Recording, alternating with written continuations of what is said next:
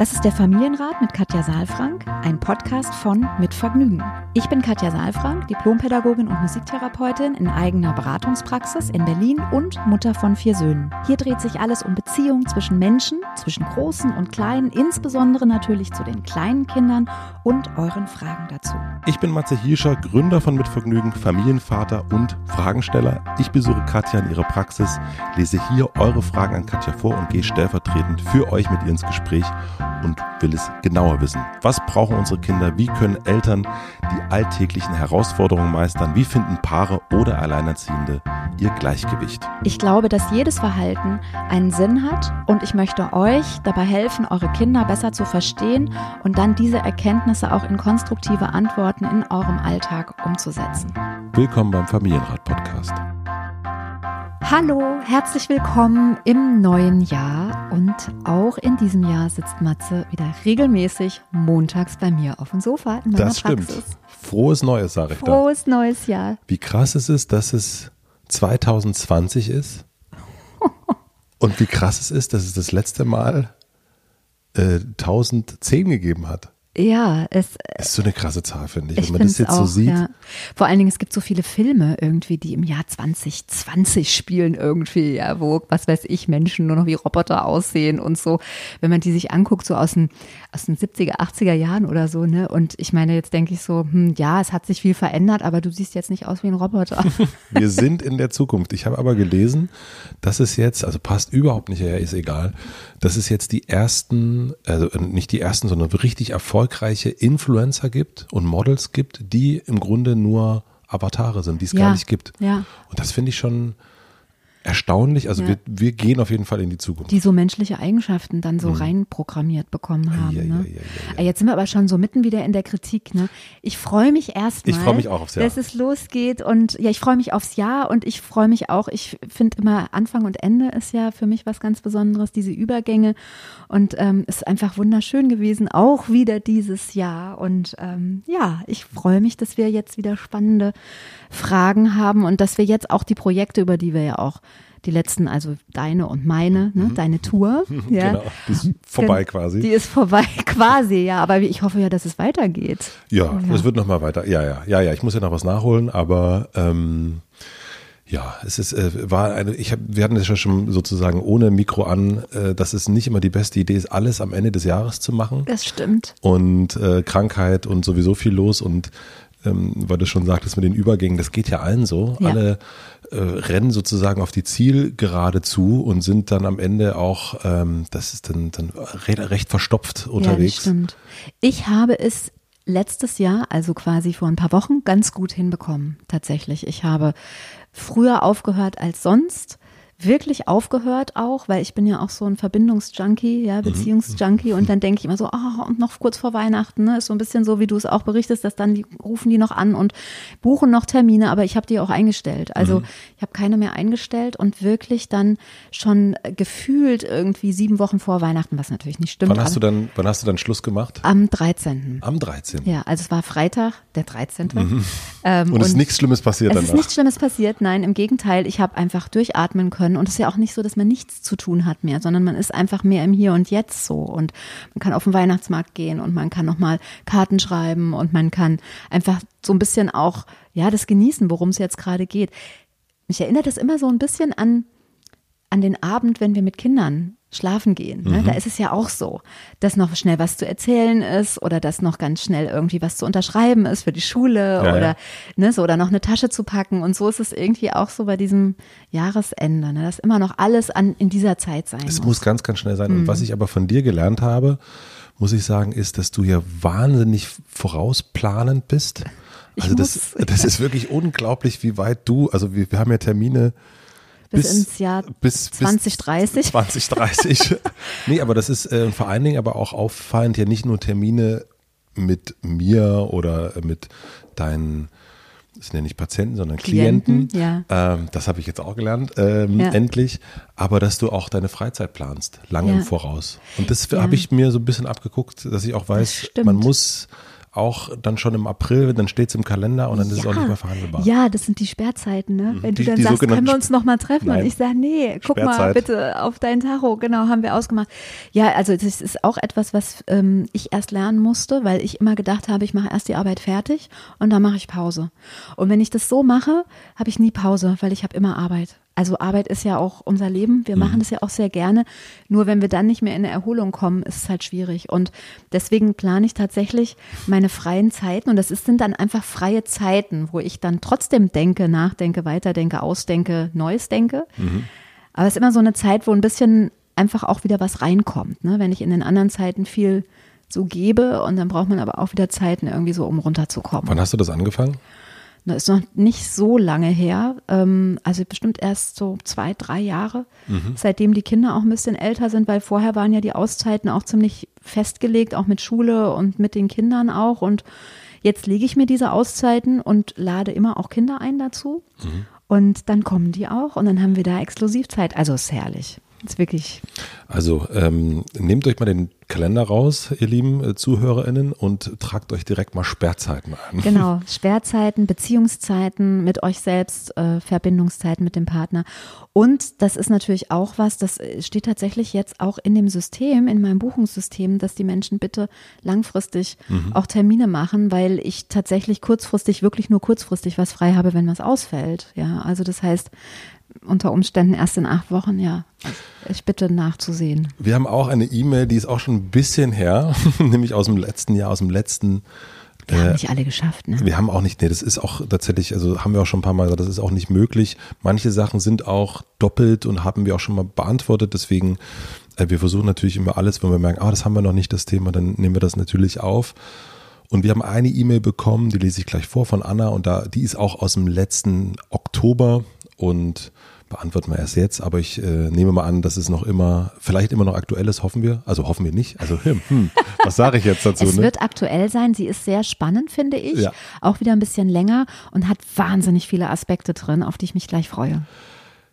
Wenn ihr Fragen habt, das gilt auch 2020, wow, die Zahl nochmal gesagt, ähm, schreibt an familienrat.mitvergnügen.com und ich nehme die Fragen mit her und lese sie dann vor. Und bevor ich die heutige Frage vorlese, möchte ich euch den Supporter vorstellen. Unser heutiger Supporter ist Eugo. Eine Frage, die ihr bestimmt auch ganz gut kennt, ist, Mama, Papa, kann ich mal dein Handy haben? Und so richtig weiß man dann gar nicht, was das Kind eigentlich hören, sehen oder spielen will. Mit Eugo, der kinderfreundlichen Hörspiel-App, stellt ihr sicher, dass eure Kinder nur die Hörspiele und Kindermusik hören, die auch für ihr Alter geeignet sind. Denn wer Hörspiele auf herkömmlichen Streaming-Portalen sucht, versinkt schnell im Playlisten-Chaos. Besonders wenn sich Kinder im Streamingdienst bewegen, treffen sie leicht auf Inhalte, die nicht kindergerecht sind. Eugo ist die Hörspiel-App für Kids, die alle im Streaming verfügbaren Hörspiele vereint und diese perfekt sortiert. Euer Kind bewegt sich dabei immer in der sicheren Umgebung der App und sieht nur das, was für sein Alter geeignet ist. Außerdem wird mit Eugo Hörspiele streamen Kinder leicht. Kinder können einfach und unkompliziert durch Hörspielserien stöbern und ihre Lieblingshörspiele als Favoriten markieren. Ihr als Eltern könnt per Timer die Medienzeit eurer Kinder ganz einfach begrenzen. Gute Sache. Ihr könnt die kostenlose Eugo-App, da schreibt man O-O-I-G-O, ganz einfach im App Store für Android und iOS herunterladen. Für die Nutzung ist dann ein Spotify, Apple Music oder dieser Premium-Abo notwendig. Über eine Demo-Version könnt ihr die App vorab erstmal testen. Noch einmal zusammengefasst, Eugo bringt die große, bunte Welt der Hörspiele vom Streaming in eine App und sorgt mittels kinderleichter Navigation, einer sicheren und altersgerechten Umgebung sowie perfekt sortierte Inhalte für unendlichen Hörspaß. Vielen herzlichen Dank an Eugo, probiert es mal aus. Und jetzt zur Frage. Anna schreibt, Liebe Frau Saalfrank, was ist mit mir? Unser Sohn Fritz ist nun seit September in der Schule und es schien ihm auf dem ersten Eindruck ganz gut zu gehen. Aber nach ein paar Wochen wurden wir Eltern von der Lehrerin zu einem Gespräch gebeten. Anscheinend versucht Fritz durch sein Verhalten einerseits die Aufmerksamkeit der Lehrerin, er braucht offenbar oft extra Aufforderungen mitzumachen, und andererseits auch Quatsch machen, die Anerkennung seiner MitschülerInnen zu bekommen. Mir ist aufgefallen, dass ihm auch immer mal wieder Dinge oder Leute peinlich sind. Zum Beispiel eine Freundin, mit der er früher gern gespielt hat. Das wundert mich bei einem sechsjährigen Kind. Ich dachte, das kommt erst später, in der Pubertät vielleicht. Heute nun brach er schwer in Tränen aus, weil er nicht wollte, dass seine kleine Schwester, in Klammern vier Jahre, zum Laternenumzug seiner Klasse mitkäme. Sie sei ihm peinlich. Andere Kinder würden ihn wegen ihr ärgern und sagen, sie sei eine Heususe. Bei diesem sehr emotionalen Gespräch wurde auch deutlich, dass er immer mal wieder geärgert wird und ihm das schwer zu schaffen macht. Ich glaube nicht, dass er speziell im Kreuzfeuer steht, denn er erzählte, dass das Kind, das anscheinend ihn ärgere, auch andere Kinder durch Worte und Aggression ärgern würde. Aber es macht ihm sehr viel aus. So viel, dass ihm seine kleine Schwester peinlich ist, was meinem Mann und mir schier das Herz gebrochen hat. Im Gespräch mit ihm habe ich ihn gefragt, du weißt schon, dass du ein toller Junge bist, oder? Und er antwortete, ja, so mittel. Eine ähnliche Antwort hatte er auch mal der Lehrerin gegeben, weswegen diese in unserem Gespräch auch darauf zu sprechen kam. Ich glaube, dass es ihm an gesundem Selbstbewusstsein mangelt und dass ihm deswegen diese Hänseleien so schwer zu schaffen machen und dass er auch deswegen diese extra Aufmerksamkeit von der Lehrerin und seinen MitschülerInnen braucht. Mein Mann und ich machen uns Vorwürfe. Was haben wir falsch gemacht? Wie können wir ihm helfen? Wie kann man das Selbstbewusstsein eines Erstklässlers stärken, dass ihm seine Schwester nicht peinlich ist, sondern er stolz auf seine Familie ist? Er selbst sagt, dass er mehr Zeit mit mir alleine möchte und zugegebenermaßen hole ich ihm nur zweimal die Woche von der Schule ab. Ansonsten machen das seine Omas. Habe ich ihm zu wenig Aufmerksamkeit zukommen lassen? Ich arbeite schon seit er eins ist mindestens 24 bis 32 Stunden pro Woche und er verbrachte und verbringt daher recht viel Zeit bei seinen Omas. Mir ist es sehr wichtig, dass er glücklich und selbstbewusst ist. Ich möchte ihn für sein Leben stärken, dass er seinen Selbstwert nicht von irgendwelchen hänselnden Gleichaltrigen zieht, sondern aus sich selbst schöpfen kann. Ich überlege, meinen Job etwas zu reduzieren, damit ich ihn in diesem Jahr, was anscheinend noch recht schwer ist, besser unterstützen kann. Was können wir noch tun, um ihm zu helfen und um ihn den Rücken zu stärken? Vielen herzlichen Dank, würde ich sagen, für diese ausführliche Zuschrift. Fragestellung, ja, da sind sehr, sehr viele, ich habe es schon gesagt, sehr viele Sachen drin. Ähm, es passt auch, auch nicht auf eine Seite, deswegen blättern wir ja. immer rum. Ja. Ähm, also, erstmal finde ich, also es äh, ganz spannend ist, dass wenn, wir reden ja hier von Selbstbewusstsein ja. und das, was auffällt, ist, dass die Eltern, ähm, ne, Anna, bevor ihr euren Sohn in die Schule geschickt habt, scheint ihr ja ganz selbstbewusst gewesen zu sein, auch in eurer Rolle als Eltern. Ja. Und dann passieren diese Dinge und ihr habt die Vermutung, dass Fritz nicht ganz selbstbewusst ist in seinem Selbst, in seinem Ich und ihr werdet auf einmal auch unsicher. Mhm. Das finde ich ganz, einen ganz spannenden Spiegel erstmal. Ja. Ähm, also deswegen, und vielleicht ist es auch ein bisschen eine, ähm, eine Spiegelung und ein, ein man kann man noch mal gucken, was ist eigentlich zuerst da. Ja, mhm. ist, ist, ist äh, der Junge zuerst unsicher, ähm, weil die Eltern unsicher werden oder umgekehrt. Und vielleicht bedingt sich das auch. Also ich glaube, das Wichtigste ist tatsächlich selbst sich wieder ein bisschen selbst sicher zu machen. Ja, und dazu ist es schön, wenn wir ein bisschen dazu beitragen können, dass eine Sicherheit entsteht und ja, ich, ich weiß, auch 2020 fange ich wieder an davon. Die wichtigsten emotionalen Basisgrundbedürfnisse sind Sicherheit, Verbindung und Autonomie. Und zwar als kleine Pyramide Sicherheit, Safety First. Aller, allerwichtigste ist die Grundlage Sicherheit. Und darum geht es jetzt hier auch wieder. Und Sicherheit bekommt man dann, wenn man Orientierung hat, wenn man ähm, einen Überblick hat. Wir haben das schon häufiger besprochen hier auch in unserer Podcast-Runde und ich bespreche das täglich mit Eltern.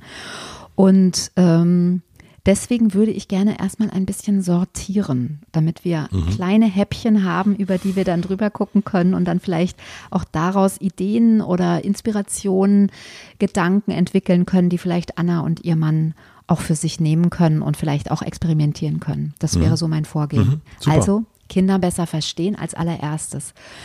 Ähm, ich würde gerne als allererstes tatsächlich mal trennen zwischen Schule und Zuhause.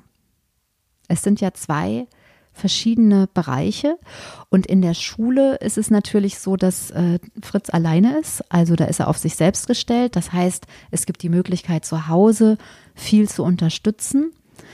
Das als erste Unterscheidung. Da können auch noch mal gucken. Und das zweite ist eben wenn wir auf die Schule gucken, dann möchte ich einfach, ja, Anna, dir einfach nochmal sagen, dass das etwas ist, was, glaube ich, alle, alle Eltern kennen, dass wir ähm, so unsere Kinder, es ist ja so ein bisschen, als ob man sein Herz auf einmal außerhalb trägt, ja, und das geht irgendwie, das Herz auf zwei Beinen geht irgendwie los und erlebt dann Grenzüberschreitungen, Verletzungen, Kränkungen oder muss sich auch irgendwie abgrenzen und ähm, sich beweisen auch erst muss sich ja und und genau und erfährt sich eben auch ohne unseren direkten Kontakt. Ja. Ja, und ja, und wird tatsächlich, ist ein bisschen tatsächlich auf sich selbst gestellt, also auf sich selbst gestellter zumindest, ja.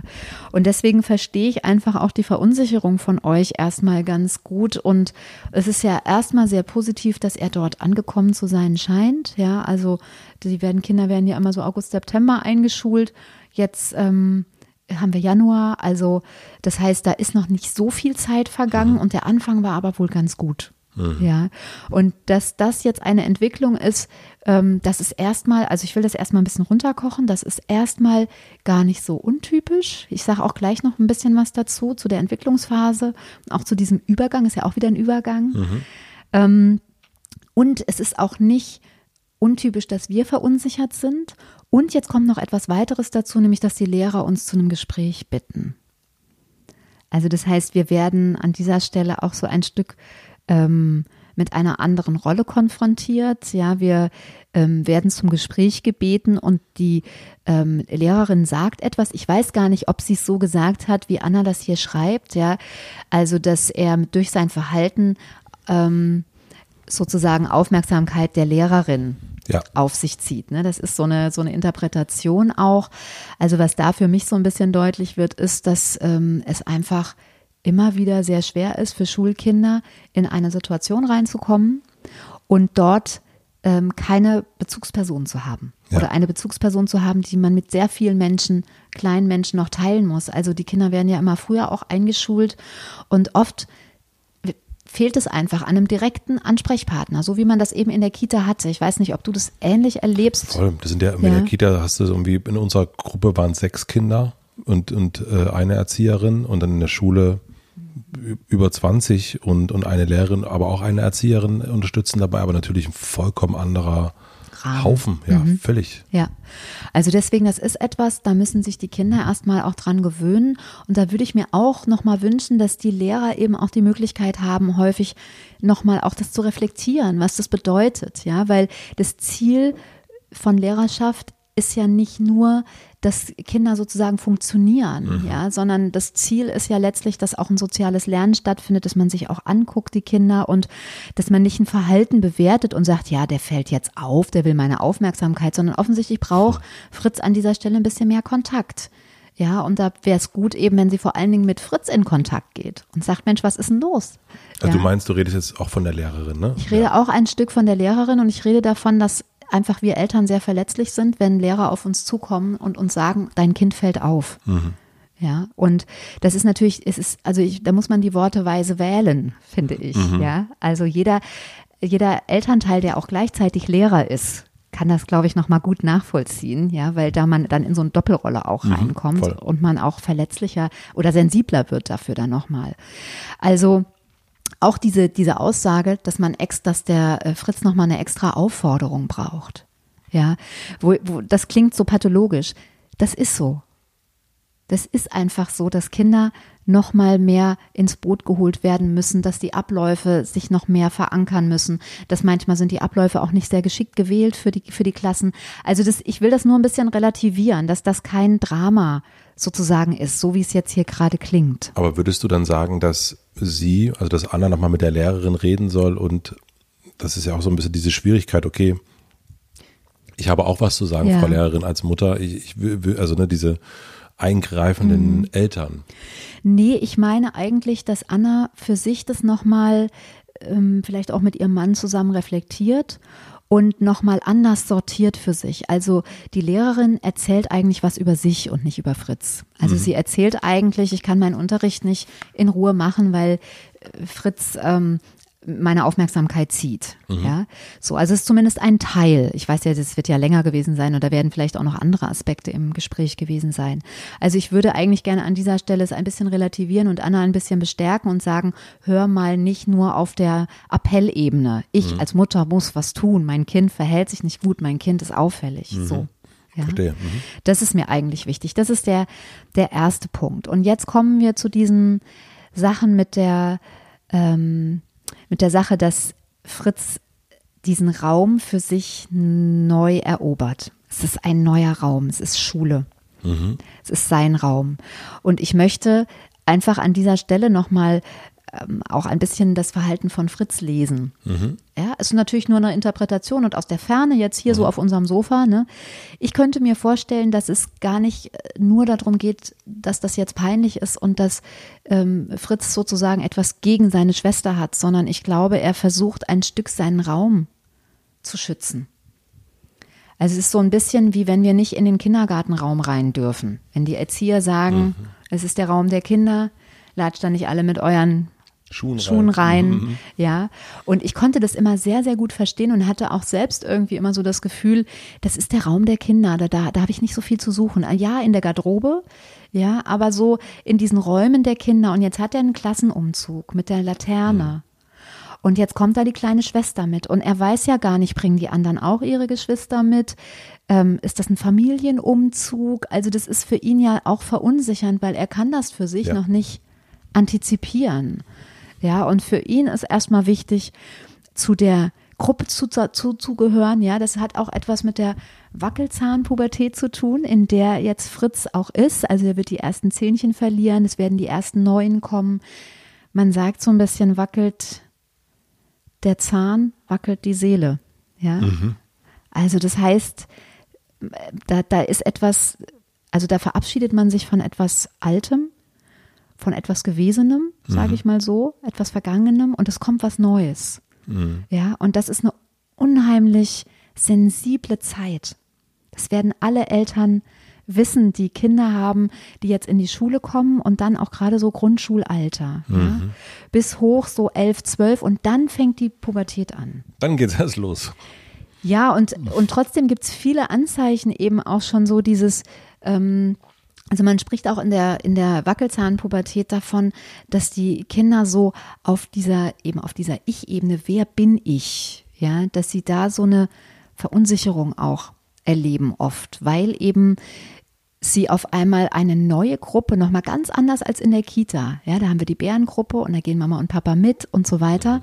Und trotzdem in der Schule ist es zum ersten Mal tatsächlich eine Selbstbehauptung auf einer ganz anderen Ebene und sich dort als Teil der Gruppe zu fühlen, sich dort ähm, auch angenommen zu fühlen, ähm, ja, auch dazu zu gehören, das sind dann ganz merkwürdige Gefühle, glaube ich, und die können sich eben auch äußern im Ich will nicht, dass ihr mitkommt. Ich will nicht, dass ihr mit in den Klassenraum kommt. Ich will nicht, dass ihr mit zur, zum Laternenumzug kommt. Die kleine Schwester soll nicht mitkommen. Ja. Und deswegen sagt er aber, weil er sich jetzt nicht anders zu helfen weiß, sagt er, sie ist mir peinlich.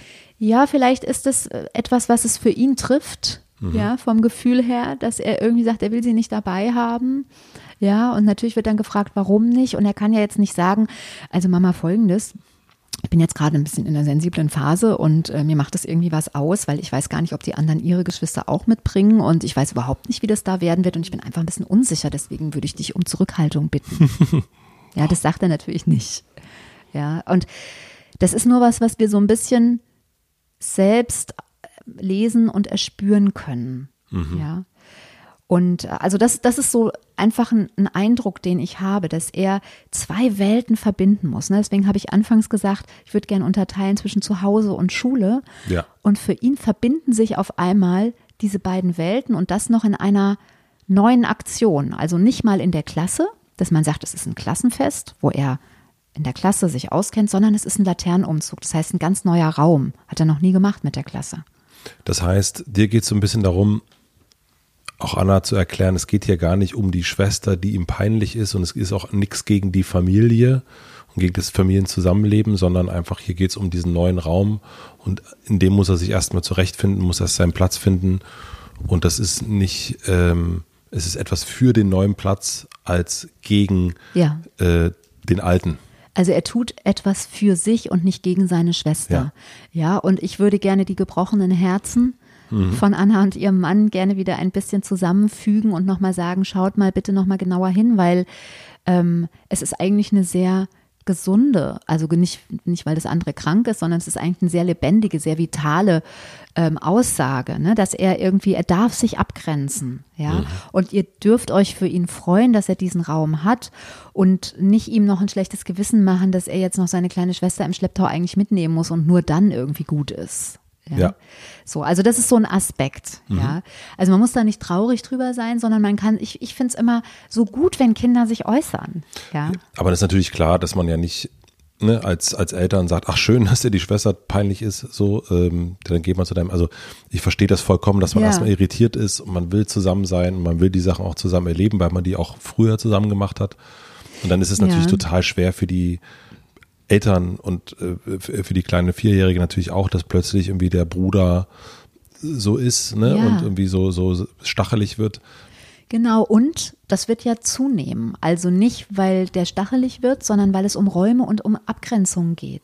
Ja, also wenn der Bruder irgendwann die Tür zumacht zu Hause, weil die Freunde da sind, dann wird vielleicht die kleine Schwester auch davor stehen und dann wäre es eben so wichtig, dass nicht das Herz bricht und man sagt, aber es ist doch deine kleine Schwester, sondern dass man dann eben auch sagt, ja, schau, der Fritz hat Besuch und das ist für den jetzt ganz wichtig. Und da freuen wir uns. Jetzt können wir mal das Abendessen vorbereiten, nachher essen wir wieder alle zusammen. Also dass da auch eine, eine also dass es nicht mit so einer Schwere gesehen wird oder mit so einer Trauer gesehen wird. Ich verstehe das auch natürlich, dass man erstmal erschrickt und irgendwie auch so das Gefühl hat, es hat eher was Trennendes, ne? Und was ist denn jetzt los? Und wenn die anderen nicht so wären, dann wäre es meinem Kind nicht peinlich, ne? Ich glaube, es ist wirklich was Gängiges, weil er sich eben einen neuen Raum erobert und diesen Raum, oh, jetzt klingelt's. Das ist ja spannend. Aber es kann niemand kommen. Es kann niemand Nein, kommen, es also- kann niemand kommen. Ich habe die Klingel nicht ausgemacht. Wahrscheinlich die Post, ja. Noch ein Nachweihnachtsgeschenk. Ähm, also er ist selbst in diesem Raum noch nicht sicher.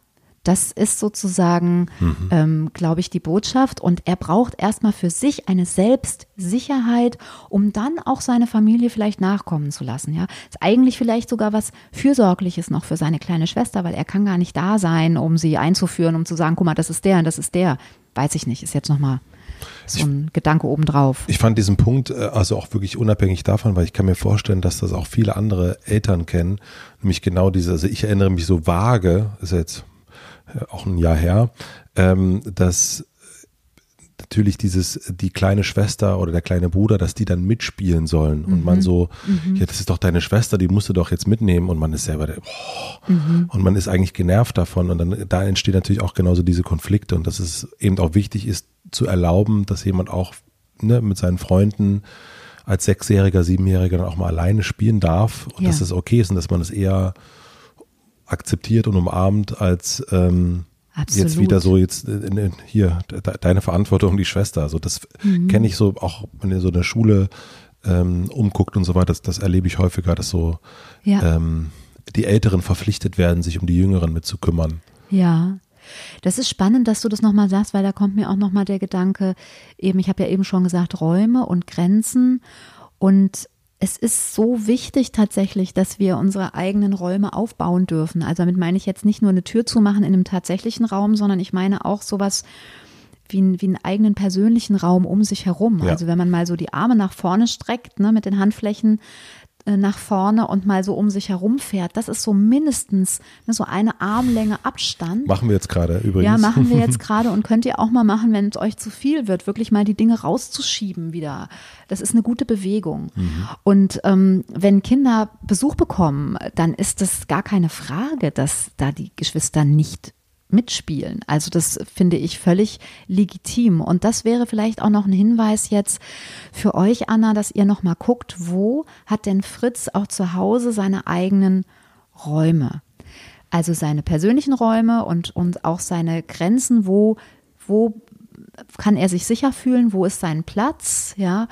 Ähm, also, weil deine Frage ist ja auch, wie kannst du das Selbstbewusstsein stärken und das Selbstbewusstsein und das Selbst, der Selbstwert, ja, also es sind auch nochmal zwei unterschiedliche Sachen, wird dadurch bestärkt, wenn man das Gefühl hat, ich bin wertvoll. Einmal, ich bin wertvoll, ich gucke jemanden an und der schaut mich liebevoll an, voller Freude und sagt, ich freue mich, dass du da bist. Ja, das ist sozusagen, also da merkst du richtig, wie der, der Wert, ja, wenn ihr das mal euren Kindern sagt, das ist der Oberhammer, was da passiert. Also es ist Weihnachten und Ostern zusammen im Gesicht und in den Augen, das glänzt, ja. Und ähm, also nicht als Satz, sondern wenn ihr es wirklich meint. Und das andere ist eben, dass Kinder über dieses, wie schön, dass du da bist und auch eine Rückmeldung, wie schön, dass du das geschafft hast. Ja, eine Form von Selbstwert entsteht, die ähm, ja dem Kind auch suggeriert, ich kann selbst aus mir heraus wertvoll sein. Ja, das ist ja auch das, was Anna angesprochen hat, dass sie eben sagt, er soll nicht den Selbstwert daraus ziehen, andere ärgern zu müssen und sich dann wertvoll zu fühlen, sondern er soll sich aus sich heraus wertvoll fühlen. Mhm. Und das, Anna, wird noch ein paar Jahre dauern. Ich kenne viele Erwachsene, mhm. die daran heute noch arbeiten. Und ähm, ehrlich gesagt ist Selbstwert auch etwas, was ja auch immer mal wieder schwankt. Ja, also je nachdem, was für Erfahrungen wir machen, sind wir auch mal in unserem Selbst erschüttert. Und dann ist die Frage, wer ist da, wer kann uns regulieren, wer kann uns wieder unterstützen, wer kann uns wieder füllen mit, mit Kraft und Energie und Liebe ähm, und kann den Selbstwert wieder stabilisieren. Also das ist keine feste Größe. Ja, das kommt jetzt alles. Und ja, also der, ähm, das Selbstbewusstsein ist etwas, das heißt, ich werde mir meiner selbst bewusst. Das ist ein Prozess, wie das Wort schon sagt. Ja, also je mehr man sozusagen sich selbst bewusst wird, desto, oder umgekehrt, je älter man wird, desto mehr wird man sich selbst bewusst, ja, weil natürlich auch das Bewusstsein ein anderes wird, die Kognition kommt dazu. Und das andere ist der Selbstwert, also zu erkennen, dass ich Wert für andere habe, obwohl ich gar nichts gemacht habe. Mhm. Das ist ja eine unglaubliche Erfahrung. Und dann eben auch daraus den Wert zu schöpfen, sich selbst wert zu sein, also aus sich selbst heraus wertvoll zu sein. Jetzt kommt aber hier die Frage noch, und das war ja, also das hat mich so ein bisschen berührt, weil ich das auch kenne von, von also vor allen Dingen von Müttern, das Gefühl, ich bin nicht genug da. Ich ähm, ja. mhm. gehe zu viel arbeiten, bin mhm. ich, hab's abgegeben, ob das Babysitter ist, ob das die Oma ist ähm, und so weiter und so fort. Also diese, ja, dass man sich, und ich kenne auch Väter auf jeden Fall, ich kenne das auch, aber nicht in dem Maße, wie ich es von, mhm. von Müttern kenne. Mhm. Dieses Ich war nicht genug da. Ich, also dieses schlechte Gewissen, Gewissen ja. Mhm. Ja, also das schlechte Gewissen kann ich sicher nicht nehmen, ja, mhm. und damit müssen wir sozusagen auch alle selbst irgendwie nochmal umgehen. Ich glaube, es gibt sehr viele Dinge, die wir anders machen würden, äh, in unserer Elternschaft, aber vielleicht auch in unserem Leben, wenn wir die Folgen hätten absehen können. Ne? Also ja. das, das kann man manchmal nicht zurückdrehen. Ich finde die Frage eine wichtige Frage, weil sie berührt auch so ein bisschen die Frage, woran merkt Fritz, dass er wertvoll ist für euch, Anna? Woran merkt er das? Und zwar jeden Tag. Ja, und da sind wir wieder so bei den, mhm. bei diesen Bereichen, ne, die emotionalen Vitaminpillen mit Depotwirkung, von denen ich immer spreche. Also das Gefühl, wertvoll zu sein, in dem Anliegen gehört, gesehen und auch verstanden zu sein. Das ist viel, viel mehr wert als irgendeine Lösung, die ich sofort anbiete. Also ein Raum für diese Begegnung zu schaffen. Ein Raum für die Begegnung zu schaffen, in der, ja, in der wir uns wertvoll mhm. fühlen.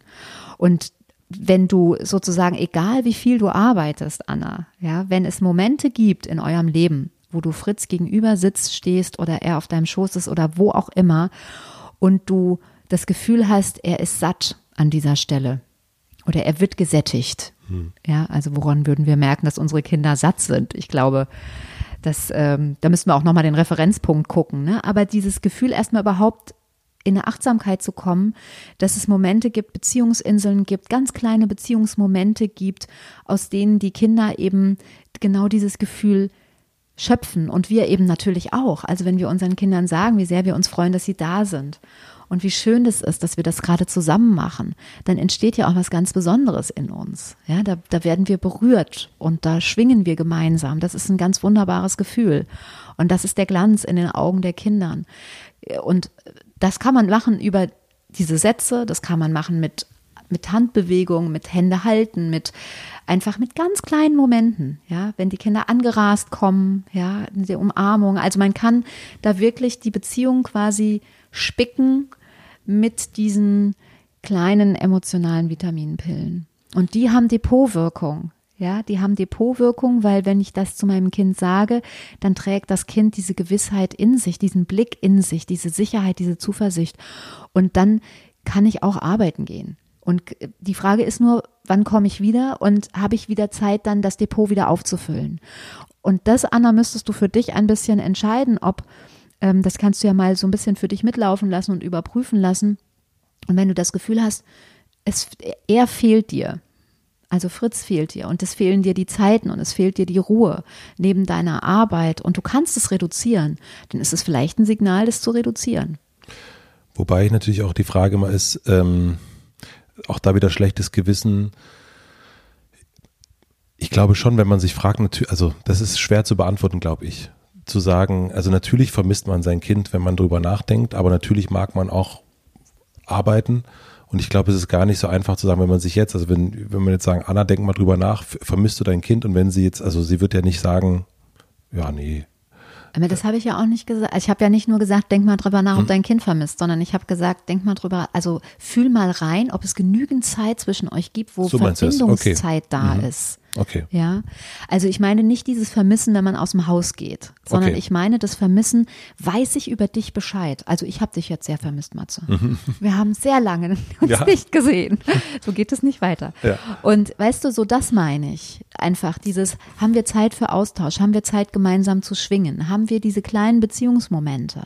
Das verstehe ich. Okay, das kann ich nachvollziehen. ja. ja das dann, ähm, ja, dann das weil ich das andere habe. Es ist gut, dass du nochmal nachfragst, weil das soll natürlich überhaupt nicht jetzt in diese Richtung gehen, so nach dem Motto, alle Eltern, die ihre Kinder vermissen, sollen bitte aufhören zu arbeiten. Das meine ich nicht. Ja, okay. Ja. Und ich glaube, es ist auch einfach so schwer, dieses Gleichgewicht zu finden, weil es wird immer mal Zeiten geben, wo wir das auch aus dem Blick verlieren. Und deswegen setze ich das einfach als so einen kleinen Marker, vielleicht auch am Anfang des Jahres, nochmal in so eine Achtsamkeit zu kommen und dieses, dieses Jahr oder diesen Anfang des Jahres gleich schon damit zu beginnen, wo sind Beziehungsinseln? Wir haben es erst schon in der Einleitung quasi gehabt, ne? Also eigentlich auch, also es wird ja hier auch so sein, weil es ein Schulkind ist. Es gibt die Ferien. Ähm, aber ich glaube nämlich auch, dass dieses gestresst nach Hause kommen, äh, weil man mhm. irgendwie 32 Stunden arbeitet und das jetzt noch schnell will und schnell schaffen mhm. will und dann will man die gute Mutter sein, die gute Ehefrau und alles und so weiter mhm. und so fort. Ich glaube, ähm, das kriegt man nicht immer alles unter einem Hut. Nee, und manchmal muss man einfach umschichten. Manchmal hilft es schon, wenn man eine Putzfee auf einmal sich sozusagen anschafft, in Anführungsstrichen, mhm. ja, also ja. jemanden, der unterstützt und dass man nicht nach Hause kommt und denkt, oh, jetzt muss ich noch Wäsche machen und ich muss noch aufräumen und ich muss noch putzen, so, sondern ich glaube, die Zeit, die man hat, sich qualitativ so gut, also qualitativ, ne, so gut wie möglich zu gestalten. Und wenn das gelingt, und es kann auch mit 32 Stunden gelingen, mhm. ja, nur das ist eine Entscheidung, die können wir natürlich Anna gar nicht abnehmen und auch den anderen Hörerinnen und Hörern nicht. Ähm, ich glaube, es braucht immer eine eine Dynamik. Und ich kann das aber an dieser Stelle auch sagen, das finde ich ganz schön, Anna. Jetzt fällt mir das gerade ein, wo wir so drüber reden. Als mein erster Sohn in die Schule kam, habe ich auch reduziert. Mhm. Ja, und ich hatte auch, ich habe auch, glaube ich, ich war 30 Stunden oder so und bin dann auch runter, erst auf 25 und dann sogar nochmal auf 19, irgendwas.